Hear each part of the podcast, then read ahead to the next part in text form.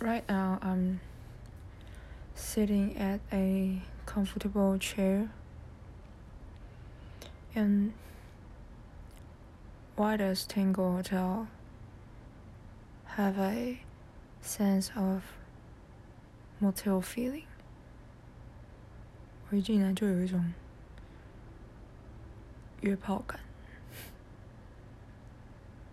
But it got but it has a so comfortable computer chair. Is it for sex? the day before yesterday, I I got my first dose of COVID vaccine of Moderna. And a few hours after that, I started to have symptoms of malaise malaise and mild headaches.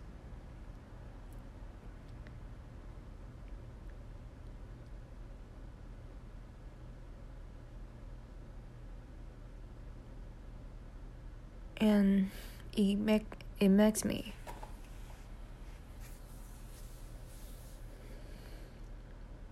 being unable to rest well or sleep well at night.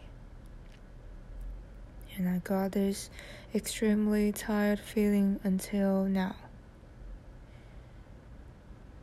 Yesterday I I had a 10 10 10 hour shift 包括支援快筛站，我本来想快筛站 英文要怎么讲？And during the work, my left hand that was injected was sore and slightly painful. But I could still take it. I couldn't show. It is the malaise and headaches that I felt difficult bearing with. So, after I checked in the hotel, when I felt the room filled with smoking smell, it disgusts me and even causes series of my headaches later at night. Or should say during all night.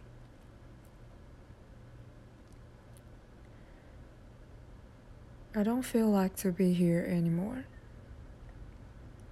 Maybe the few advantages of this hotel is that there is a microwave in the room as well as the massage bathtub. However,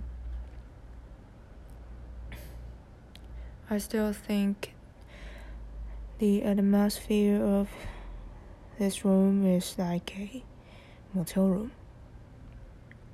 Especially, I hate the smoking smell so much.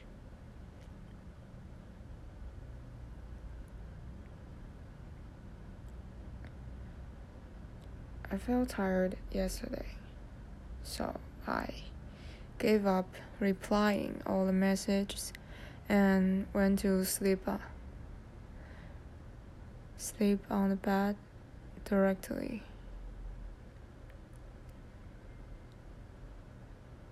But next morning, when I woke up, I found she withdrew all the messages she sent me. I'm so sorry.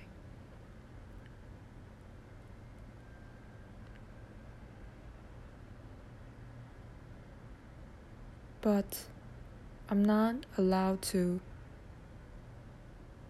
message her or try to find her or get her.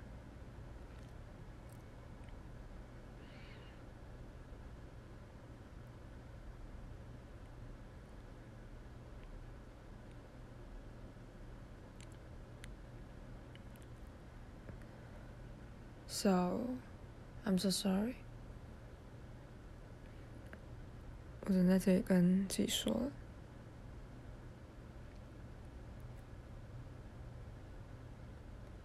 I felt lonely, actually, and I don't like to be alone.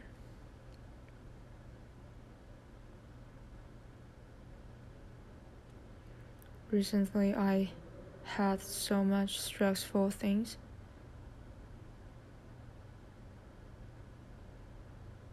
And some pressure.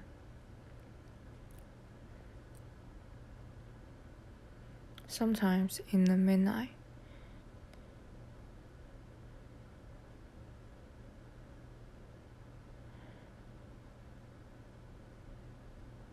I still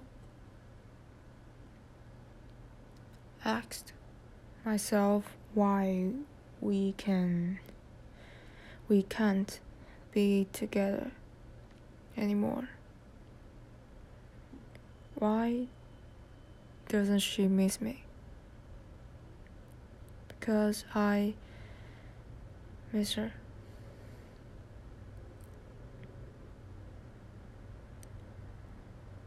I miss her.